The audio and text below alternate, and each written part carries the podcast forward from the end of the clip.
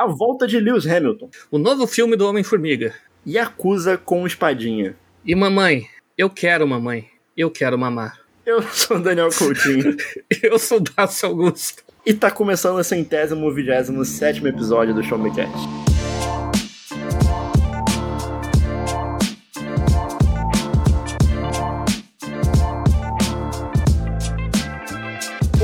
Todos, está começando mais um episódio do Showmecast, seu podcast de informação, tecnologia, jogos, filmes, séries e muito mais. Meu nome é Daniel Coutinho e comigo, Dácio Augusto. Olá, Dácio. Boa noite, amigos. Bom dia para quem escuta de manhã, boa tarde para quem escuta de tarde, boa madrugada para quem escuta de, boa, de madrugada. Espero que não escute boa madrugada, você deve dormir. Mas enfim, estamos aqui, né, de novo. Final de janeiro, na verdade, começo de fevereiro, mas estamos aqui. Animadaço para carnaval? Cara, sim, eu vou pular esse ano, né? Depois de três anos sem pular. Que loucura. Eu, eu acho muito engraçado a, o, o verbo pular para carnaval. Cara, não faz Mas, sentido, enfim, né? A, a, a, gente, a, gente, conversa mais sobre isso depois que uhum. a gente uhum. vai, vai, vai ter seu espaço. É, como vocês sabem, como vocês estão vendo no título desse episódio, o episódio dessa semana vai ser as novidades do mês de fevereiro de 2023 então a gente vai falar aí sobre o que tem para sair esse mês em jogos, em streaming, filmes e também no carnaval. Olha aí, tem carnaval esse mês. Então, saiba você que o Showmecast ele faz parte do portal Showmetech, então você acessa lá em www.showmetech.com.br para ficar por dentro de todas as notícias que vão sair durante esse mês, que muitas delas a gente vai fazer uma pequena prévia aqui, que vai sair aí durante o mês de fevereiro. Então é isso. Vem com a gente aí que tá começando o episódio de número 127 do Show Me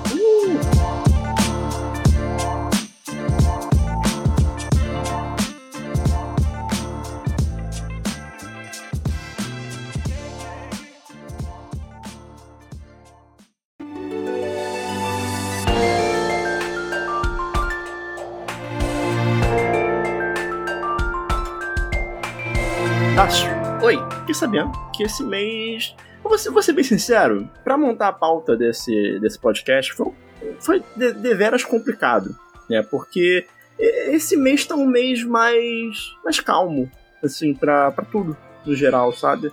Não tem grandes séries no streaming que estão saindo, não tem grandes lançamentos do videogame que estão para sair, né? Tem, tem um, mas que a gente vai ignorar a existência. Muito bom. E, e de filmes, assim, tem alguns filmes ainda ali do Oscar, né? Porque normalmente é essa época que saem esses filmes do Oscar. E, e tem um filmezinho ali de, de hominho, que eu sei que você, pô, se amarra.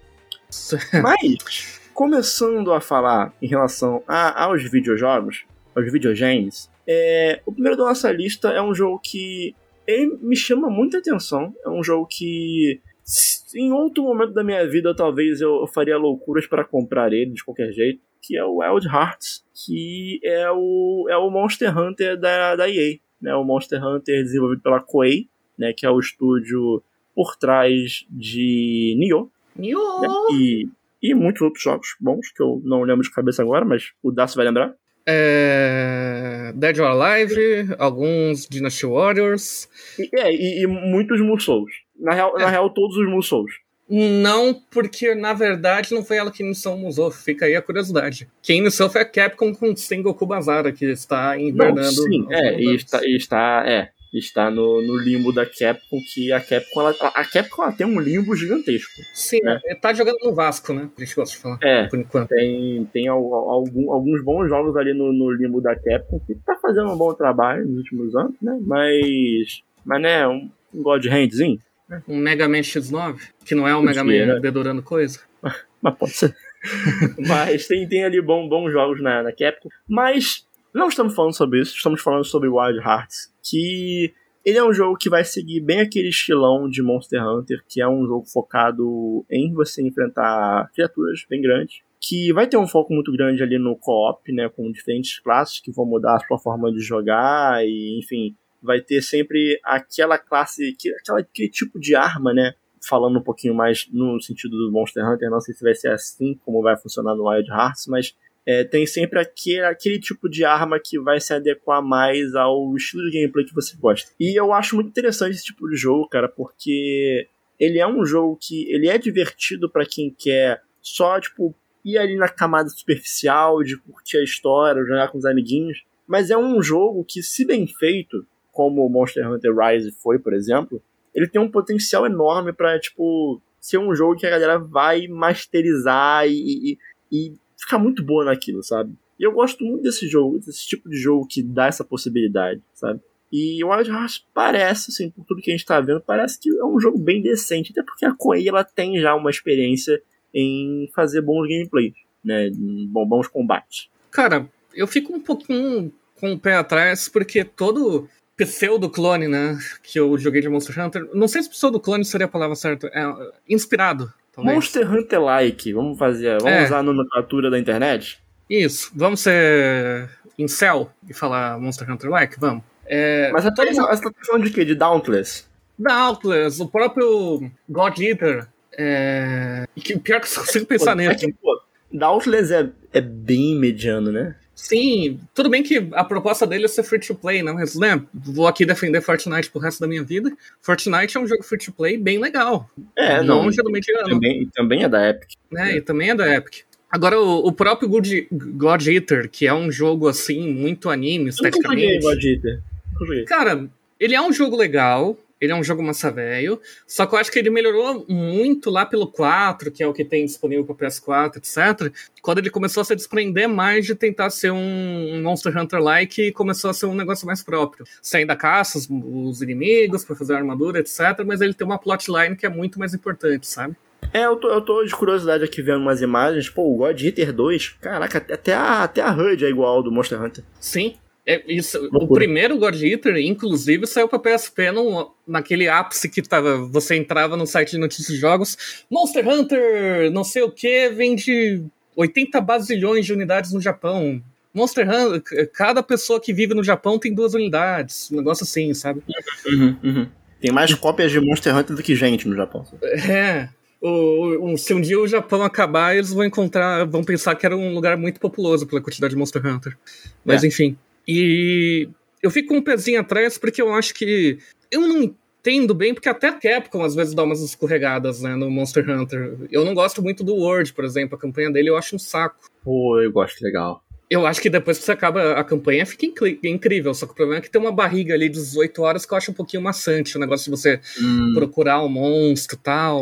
É, então, é, é, essa parte é a minha maior crítica do Monster Hunter World, que é justamente ele ser menos direto ao ponto e focar mais na exploração e no ambiente, o que no começo é bem legal, mas depois quando você quer, tipo, farmar a porra de um, sei lá, de um, de um Rátalos, você tem que ficar toda vez que tu entra na missão 10 minutos procurando Rátalos, pelo amor de Deus. Né? É bem. Mas daí acertaram bem no Ryzen, né? Que por sinal, no fica aqui é o comentário. É. O Ryzen no PS4 e no PS5, por consequência, tá uma experiência incrível, cara. Como cara, tá gostoso de muito, Queria muito dar outra chance pro Rise, porque eu cheguei a jogar. Cara, então, eu, eu tive um Rise no Nintendo Switch, aí eu zerei, fiz o pós-game, assim, fui bem longe, aí saiu pra PC.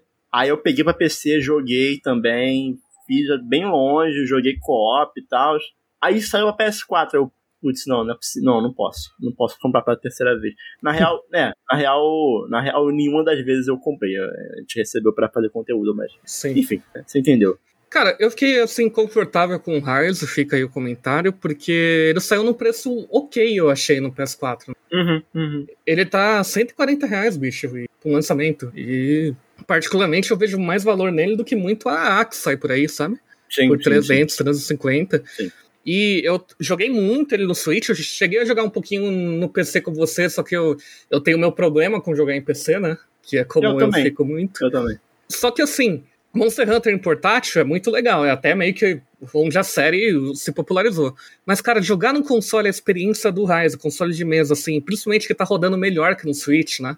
Uhum. No, no, PS4 Pro e no PS5 Não, e ele o, chega a 120. E o World é bonitaço, né? E o World é bonitaço. É um Ice, Iceborne da vida aí, pô. Sim, e eu tô adorando, assim, jogar o Rise no PlayStation. Tô empolgado pro Sunbreak, que ainda vai sair, né? E. Porra, eu fico um pouquinho daí com o pé atrás, porque eu acho que, assim como a Capcom já deu umas pequenas vaciladas na série, eu acho que em geral. Aí, o, o Sunbreak ainda vai sair. O Sunbreak saiu ano passado. Sunbreak pro PS4 ainda vai sair. Ah, tá, ok. achei, achei, achei, que no PS4 tinha vindo junto. Cara, ele já tá incluso, mas o conteúdo não tá liberado, se eu não me engano. Que loucura, eu não sabia. Eu acho que eles estão acertando as coisas porque o, o Sunbreak, pelo que eu sei, introduz muita coisa, né? Então. Uhum. Mas é que tá, cara, assim, a gente pega até o, o, o Monster Hunter Rise como base e é, é, é, parece muito difícil você acertar no gameplay do Monster Hunter. Porque Sim. Ele é um gameplay muito complexo. Que se você pegar pra jogar pela primeira vez, ele parece simples. Tanto que uma vez eu fui jogar com, com a Luz, né, uma amiga nossa, e, e ela não gostou tanto porque achou o gameplay muito raso. Ela achou que era uhum. só chegar lá e ficar apertando um botão e matou o bicho. E de fato, assim, quando você tá nos primeiros bichos ali enfrentando um culo, um culo yaku ali, sabe? É, de fato, você ir pra trás dele e ficar batendo com o mesmo botão. Mas ele vai escalando num nível de complexidade que se você for fazer isso num endgame, porra, tu não, Sim. Tu não, não, dura 10 segundos na batalha sabe? Então é muito difícil acertar por um gameplay muito complexo e alguns detalhes que não parecem nem tão óbvios assim, sabe? Tanto que se você, se eu jogar, por exemplo, eu adoro Monster Hunter, o Rise, mas se eu jogar o Monster Hunter Rise com uma arma que eu não gosto tanto, ele se torna um jogo insuportável para mim. Sim, cara, totalmente então, assim. Até se o Wild Hearts não acertar nas armas, por exemplo, é complicado. Não, total. E tem aquele negócio também, né? Monster Hunter, quando você chega no post-game, além da arma de você saber jogar, tem toda uma camada de números imaginários, né? Que não é visível. E que você tá começando a tentar. É a afinidade da arma, é elemento que causa dano, é o, a build que você fez da armadura, é qual comida você comeu antes de ir. E tudo isso, ao mesmo tempo, é apresentado de uma forma que eu acho dose simples, sabe? É, pequenas pílulas. Uhum, uhum. Espero-se que você chegue ali nos últimos monstros reais do jogo, tendo que ter aprendido na marra, mas ao mesmo tempo de um simples, todos esses sistemas. E eu acho que é isso que muitas vezes os jogos pseudo Monster Hunter não acertam, sabe? Eles jogam tudo na sua cara de uma vez falando, não, é assim. Uhum, uhum. E esse é meu medo, assim, com o Wild Hearts. Mas tomara que dê certo, é sempre bom Vou falar um negócio capitalista aqui, mas é sempre bom uma competição porque fazem as franquias melhorarem, né? Tem que ter competição, das pro mercado salvo regular. Porra, sim, cara. Eu acho que a mão Agora, invisível pede. Se sair o Wild Hearts e for bom, o preço do, do, do Monster Hunter cai, porque competição. Sim. É isso. É assim que funciona. Menos o preço da Nintendo, enfim. Não, cai também, cai também. Quer dizer, não cai porque não vai sair o Wild Hearts no Nintendo, se sair. E olha aí, não entendi essa mais uma derrota. Mas, além disso, a gente tem alguns outros jogos. Por exemplo, o Atomic Heart, que é um uhum. jogo que, cara, tá em desenvolvimento há muito tempo. Nossa, eu lembro de ver trailer desse Atomic Heart, sei lá, acho que no começo da geração do PS4. E o bagulho tá saindo aí agora, finalmente, meu Deus do céu, né? É, não sei muito o que esperar. Eu, eu acho que ele, ele, ele é meio Immersive Sim, né? Ele é meio Bioshock, né? Sim. Ele, ele inclusive, Parece eu acho que conta tem uma com... pegada, assim, né, de sociedade é... meio distópica, né? Eu acho que ele conta com o dev do Bioshock, inclusive, no meio. Acho que até o dev principal que tá. O Ken Levine? Eu acho que sim, quer ver? Vou até dar uma pesquisada aqui pra não falar. O Ken Levine não tá trabalhando naquele novo que foi anunciado na, na The Game Awards lá, o. o... Ah, não, é. O, eu, eu, eu errei um pouco. Judas. Eu errei, não tem nada de. É que eu confundi é. muito porque tem o Mike Gordon, que é de Doom. Daí eu pensei que era outra Sei, pessoa okay. relacionada não, a outro não, jogo. Beleza. é porque o, o Ken Levine ele é meio que o pai do Immersive Sim, né? Ele trabalhou, ele trabalhou em Chief, trabalhou em System Shock e, e ele criou o Bioshock. Sim. E, e o novo jogo dele vai ser o Judas, que foi anunciado ali na, na The Game Awards do ano passado, se não me engano. Mas o, o Atomic Heart parece seguir bem nessa pegada que eu gosto muito né, que você vê uma sociedade que chegou no seu auge é, utópico e alguma coisa deu errado e as coisas saíram do controle e você tem que meio que. Né, eu, se eu não me engano, a, a grande diferença é que eu acho que posso estar errado, mas aparentemente pelos trailers, pelas imagens, o Atomic Heart meio que você ainda vê a, a, o problema acontecendo, sabe? Sim, parece Nesse, que sim. Nesses outros jogos, tipo Bioshock, você normalmente já você pega a sociedade, né, tipo, depois e, tipo, o que aconteceu aqui, sabe? Eu acho bem legal, inclusive, por saudade do Bioshock. Acho, acho que eu vou jogar de novo Bioshock. Eu tenho alguns probleminhas mas... com Bioshock e potencialmente com Atomic Heart, mas é coisa boba, assim, porque o jogo é excelente. Mas é que é o meu problema geral com estadunidense contando história distópica. Em uhum. algum momento ele vai dar um jeito de culpar o comunismo, sabe? E Cara, assim, vou te falar que hum. quando eu joguei Bioshock, eu não tinha a visão de mundo que eu tenho hoje. não lembro muito de ter é, essa pegada. Mas também, como eu te falei, eu joguei faz muito tempo. Não, mas, cara, então, é aquilo também. Sei. Eu acho que é, a produção cultural estadunidense tem muito disso. E se a gente uhum. consome. Porra, eu sou fãzaço de quadrinho de herói. Pelo amor de Deus, bicho, eu seria um hipócrita se falasse, não, mas tem umas críticas ali muito erradas. É, tem o Entre a Foice e o Martelo. É, etc. Então, não tem problema, assim, sabe? A gente pode gostar. O Bioshock é um jogo excelente. Só que eu sempre fico. Só que o Atomic Heart em específico é o tipo de negócio que me deixa um, com o pé muito mais atrás, igual a Entre a Foice e o Martelo. Porque ele tá usando realmente o setting, sabe? Que é ali o. Uhum, uhum. Os trailers estão legais, tudo, mas para mim ele exala a aura de um negócio que vai chegar ali nas três horas de jogo e falar assim: porra, e o Stalin, hein? Puta que o pariu, né? E. É, e tipo, ah, o capitalismo é a essência humana, sabe? Sim. Vai ser tipo o. o, o... É. É. Mas... mas além de Atomic Heart, que. Apesar disso, parece bom. Mas apesar disso, não, né? A gente tá criticando o jogo por um negócio que ele nem fez ainda. Sim, a gente é tá especulando. A gente tá é, tá especulando. É. Meio foda. E, a chave não chegando pro Show Me Tech, né? né? e, e, e, também, se eu não me engano, o, o, se eu não me engano, o Atomic Heart, acho que boa parte da, da equipe que tá fazendo ele é russa, né? Então, é, não sei. Talvez tenha. Vamos saber, vamos ver. É, assim, a, pro, a proposta deles é justamente o, o, é, o Atomic Heart ele, ele, é, ele é posicionado pelos de, desenvolvedores como o Bioshock da União Soviética. Então, vamos ver, né? Não sei. Uhum. Mas além de Atomic Heart, a gente tem o Like a Dragon Ishin. O que é Like a Dragon Ishin, Das? Cara, é basicamente o seguinte. O, primeiro, vamos falar que Like a Dragon já é uma franquia relativamente conhecida aqui, porque só mudou de nome e teve um rebranding para ficar mais. In... E também, se a pessoa não conhecer ela, você fala que ah, é o, o cara do, da Medanê.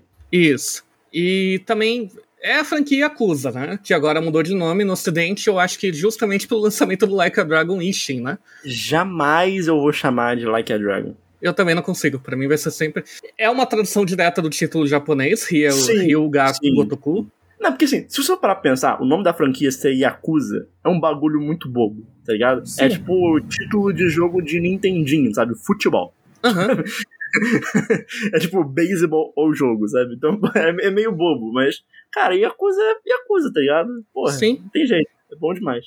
O foda é que, não entrando em spoilers, né, mas de certa maneira, depois do 7, ele já tá se afastando mais e mais do tema de Yakuza. Então faz sentido você colocar um Ryuga Gotoku, traduzir e, e colocar. É, eu não sei, eu não sei porque eu parei no 4. Não, é sem spoiler, só comentando assim que eles estão se afastando um pouco de Yakuza uhum. tá no centro, sabe? Não, é, é faz, faz sentido porque, pelo amor de Deus, né? Sete jogos, não, né? tem mais, não tem mais histórias para contar em relação ao Tojo Clan, tá ligado? Não tem Sim. mais. E daí eu, eu acho que também com o lançamento do Steam aqui no ocidente, ia ficar muito estranho um jogo sobre a Shin, Shin Segumi ser lançado como Yakuza Steam, tá ligado? Não tem nada a ver. Uhum. E o Like a Dragon Ishin é basicamente o seguinte: e se você desse uma espada permanentemente na mão do Kiryu? Ele Isso. é um Arif, tá ligado? É um é. Arif, é um spin-offzão que é tipo, tipo. E se isso aqui acontecesse? O que eu queria muito era aquele Yakuza de zumbi. Lembra de jogo de tiro? O Dead Souls saiu aqui, chegou a sair, né? Dead Souls. É, eu queria muito que lançassem um remakezão dele com essa engine uhum. Dizem que é interessante. Mas eu acho que a pegada mais interessante do Ishin é que ele vai ter os personagens conhecidos da franquia, só que eles vão estar interpretando os papéis de figuras históricas do período do que se passa a história na, na época do Japão. Isso parece e, muito bom. E, cara, que conceito incrível, né? Você pensar que é o Kiryu interpretando um samurai lendário da história do Japão. É quase que uma paródia, tá ligado? É, e é muito bom, porque a Yakuza tem muitos tons de paródia também em tudo, né? Sim, sim. E a, o humor de Yakuza é muito bom. Sim, só não vamos esperar que tenha lá um arcade, né? para você entrar, etc., porque a época não bate. Inclusive, fica aqui um comentário que eu preciso experimentar o Yakuza de Hokuto no Ken. Hum, pode crer, pode crer, pode crer. Que é outra nessa pegada, embora que. E, inclusive, eu já pesquisei, o Kiryu é um chefe secreto do jogo. Então, absurdo. Oh, absurdo. É, é, é do, do Ryuga Studio? Sim, cara, ele é um Yakuza. Ele saiu lá como Hokuto Ryuga Gotoku, se eu não me engano. Saquei. Pô, Pô absurdo. E, absurdo. E o Steam sai agora em fevereiro. totalmente remasterizado, porque o, o Steam original já era de PS4, era de PS3 e PS4, só que refizeram ele agora na última engine, que eu acho que é a Dragon Engine, que começou no 6, né? Uhum, uhum. Que e... absurda, muito boa. E ele vai sair de novo pro PS4. Achei muito engraçado isso, fica comentário. Uhum. Mas, mas, vai vir pro ocidente, então ótimo. Além de Yakuza, a gente tem o Digimon World Next Order.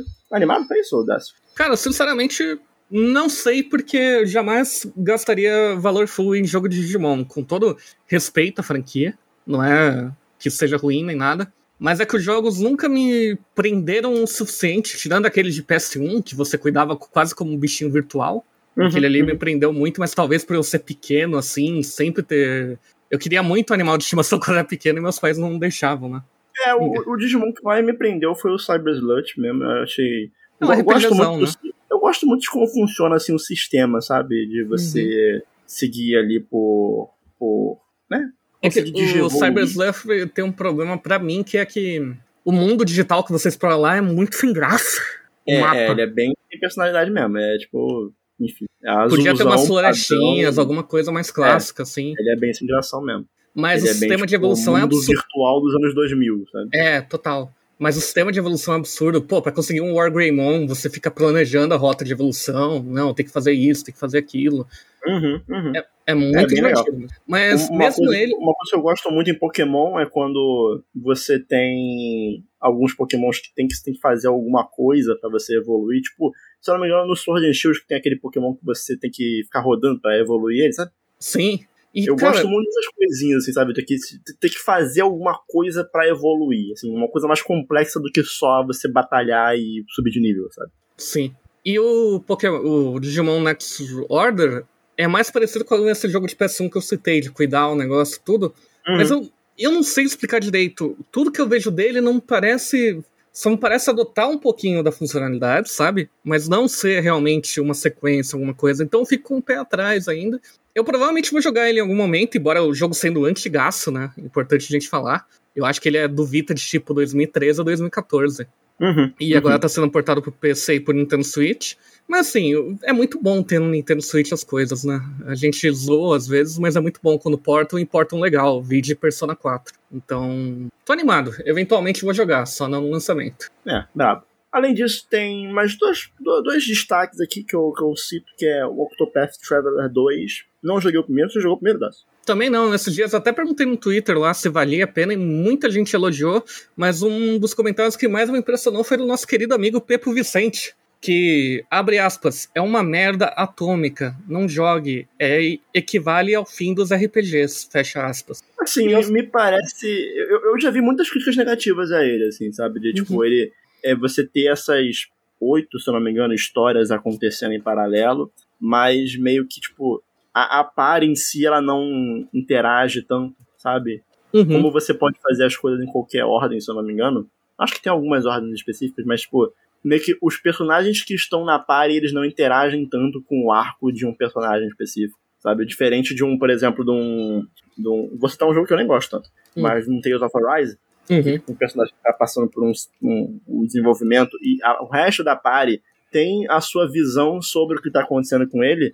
Pelo visto, no Octopath Traveler não, é, são bem divididinhas mesmo, sabe? Parece que são oito jogos separadinhos, oito jogos separadinhos e e você tem só a party junto ali com mecânica. Sim. E eu acho Mas, até curioso. né? Sim. Mas eu acho curioso até porque você falando disso, tem um jogo muito mais antigo que executa essa questão de histórias separadas muito bem. Tem dois, na verdade. Dragon Quest 4, lá no Nintendinho, fez isso muito bem, porque acontece tudo. Você primeiro joga com os quatro ou cinco personagens da party em histórias separadas, depois se unem, né?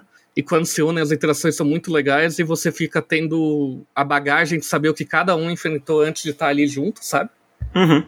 E o Live Alive, que é um RPG curtíssimo, um remaster fantástico pro Nintendo Switch, que quando chega no último ato, né?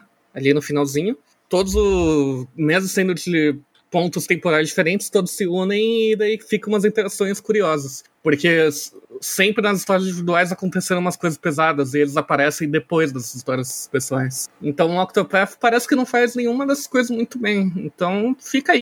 Parece legal. É... E, além disso, o último, que não é um jogo propriamente dito, é uma expansão, que é a nova expansão do Destiny 2, é A Queda da Luz. Citei isso aqui porque, para mim, isso poderia ser muito relevante. Eu tive uma história muito muito viciante com Destiny 1, assim, foi provavelmente, se eu for fazer um top 10 jogos que eu mais joguei no PS4, o Destiny 1 ele aparece ali com certa tranquilidade, né? Teve um momento ali no começo da minha faculdade, ali por, sei lá, 2015, 2016, que eu jogava Destiny 1 com uma frequência, assim, não saudável. E tem uma nova expansão Destiny 2 que, sendo bem sincero, assim, meio que, meio que pelos trailers que aparece, não, não, não parece ser algo muito diferente do que a gente já tem, né, expansões anteriores. E, enfim, é muito complicado você hoje em dia entrar em Destiny porque tem muita coisa para se jogar antes e muito conteúdo que você tem que acabar comprando através de pacote. E tem um custo muito alto, tanto de tempo quanto financeiro, para você conseguir ficar, digamos que, entre aspas, em dia em Destiny, sabe? E conseguir jogar as coisas na, na data certa da semana, quando tem rotação, e fazer novas raids, fazer novas quests, enfim. É um jogo que é muito complicado você jogar hoje em dia, sabe?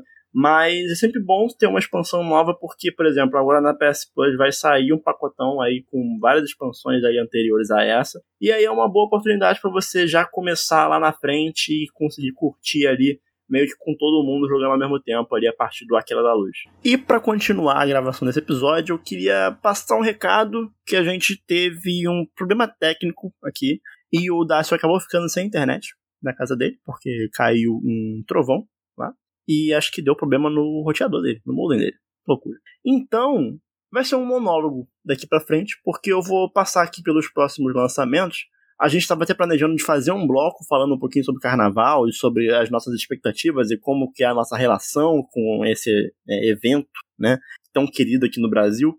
E a gente fechou a parte de jogos, dos lançamentos de videogame, que a gente destacou aqui para o mês de fevereiro. Na parte de streaming também não tem tanta novidade assim. Eu acho que o grande destaque fica aí para novos episódios de The Last of Us, que a gente já comentou aqui nos últimos episódios, né? Então, é, episódio 3 inacreditavelmente ótimo, né? Muito bom o que eles estão fazendo.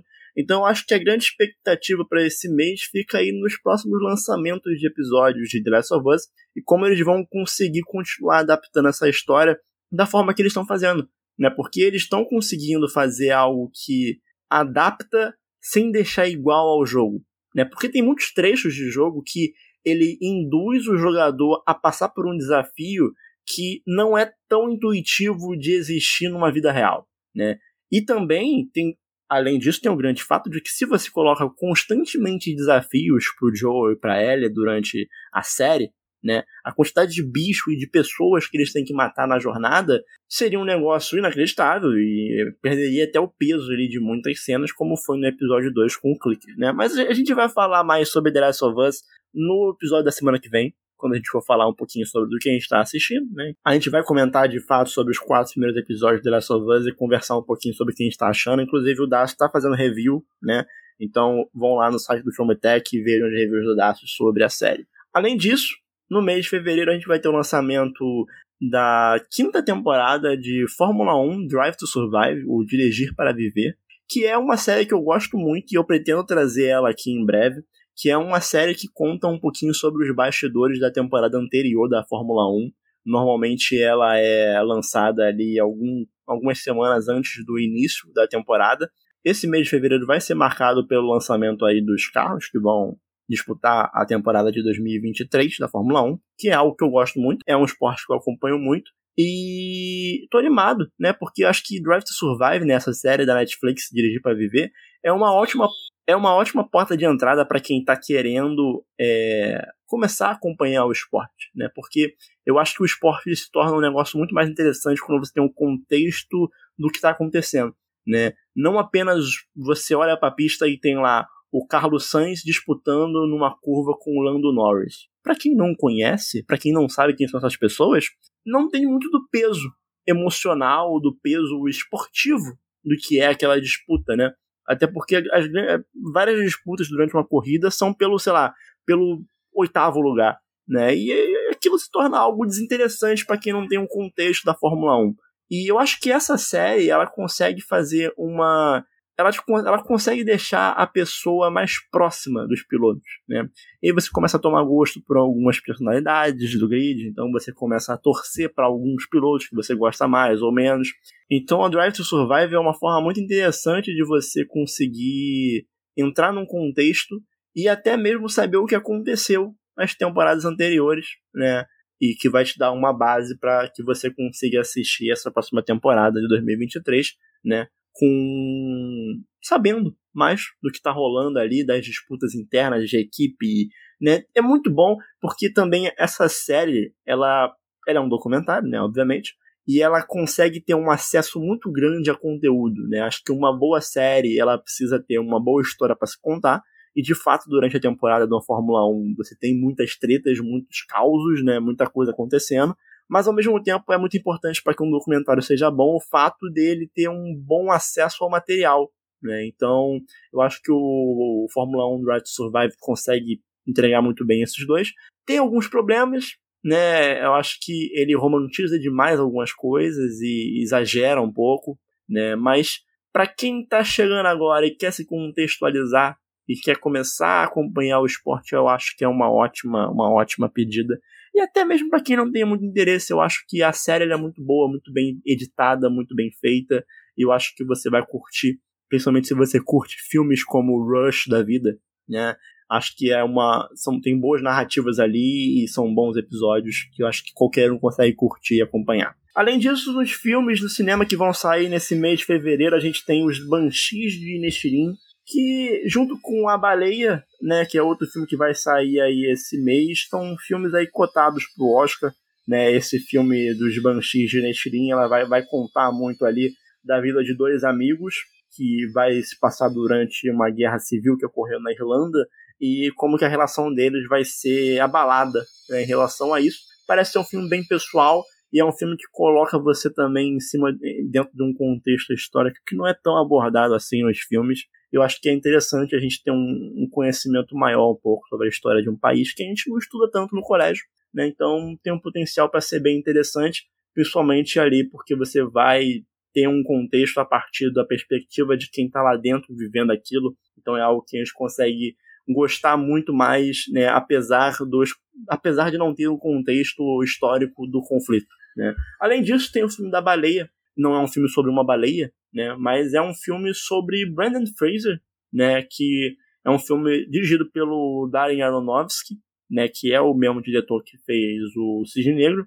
E é um filme que conta a história do Brandon Fraser, que é um professor de inglês e, enfim, tem um, relacionamento problemático. E, e, é um filme que ficou muito marcado pela transformação corporal que o ator Brandon Fraser teve que, teve que passar durante o processo de gravação desse filme, né? Porque ele chegou a ter é, bastante peso, né? Durante as gravações, né? Para poder viver esse personagem. E, enfim, é sempre algo que chama muita atenção pela dedicação do, do artista em relação ao papel que ele está vivendo ali. Então, junta isso com Aronofsky e talvez a gente tenha um filme muito bom aí que seja sobre personagem, né? Sobre o estudo de um personagem, né? Algo que talvez seja também na pegada do Tar também. Enfim, é...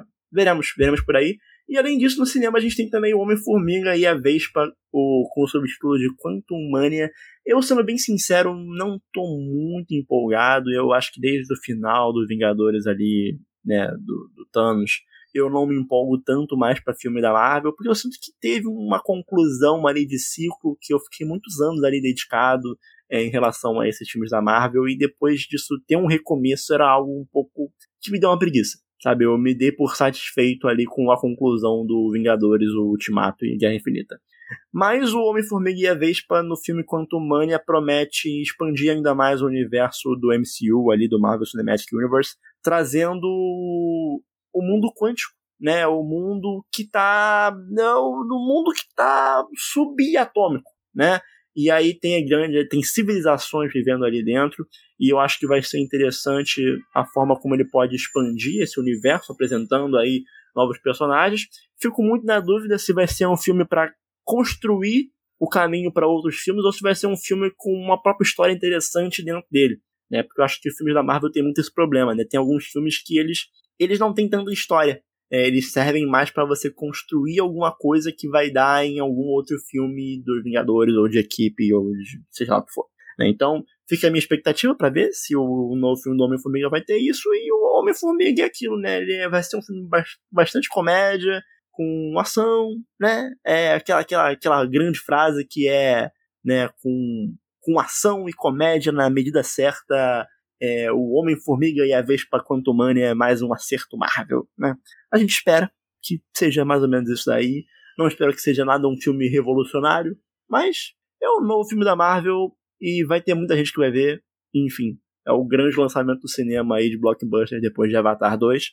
Então acredito que, enfim, né?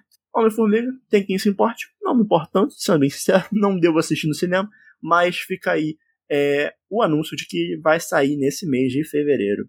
E para encerrar esse episódio, a gente ia comentar um pouquinho sobre carnaval, que seria um bloco, um, um, um bloco, ó, ó, um bloco de carnaval, ó, perdão pelo trocadilho, mas seria um bloco aqui do, do, do, podcast em que a gente ia trocar um pouquinho das nossas experiências em relação ao que a gente viveu, nossas expectativas pro carnaval, mas acho que não, não faz muito sentido eu trazer isso como monólogo, né, porque eu acho que é muito legal parte de, disso ser é, contar histórias aqui entre a gente, o que a gente acha que vai acontecer nesse mês de fevereiro, o que a gente espera viver nesse mês de fevereiro.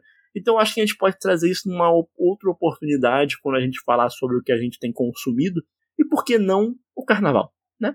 Então o episódio vai ficando por aqui. Queria agradecer a todo mundo que acompanhou esse episódio. Peço desculpas pelos problemas técnicos. Peço desculpas por você ter que ficar ouvindo minha voz durante mais de 10 minutos, só eu e mais ninguém né? E se você quiser seguir nossas redes sociais, você pode, você pode procurar lá por arroba showmetech. Você consegue acessar lá em diversas redes sociais, como Instagram, Twitter, no cu, digamos assim. Mas você também pode seguir a gente, né? Eu e o Dácio, que né, foi, foi de Drake Josh, foi de, foi de Vasco foi de, enfim. E você pode seguir a gente lá no Twitter, em arroba underline, e arroba ACBGS. Já aviso que eu não estou muito ativo no Twitter. É, não, não, não tenho curtido tanto mais essa rede social como antigamente, tá um pouco chato, enfim. Mas se um dia eu postar alguma coisa, vai ser por lá. E aí é a melhor forma de você se comunicar comigo. Né? E lembrando mais uma vez que o Showmecast ele é um podcast do portal Showmetech, então você acessa lá em www.showmetech.com.br para ficar por dentro de todas as notícias envolvendo o mundo da, de tecnologia, de jogos, de filmes, séries e muito mais. E, e é isso. Ficamos por aqui. Gostaria de novamente agradecer a presença de você até o final desse, desse episódio. E Semana que vem nós voltamos com o episódio de número 128 para falar sobre o que a gente tem assistido, que a gente tem jogado. Então, até semana que vem. Valeu, tchau, tchau.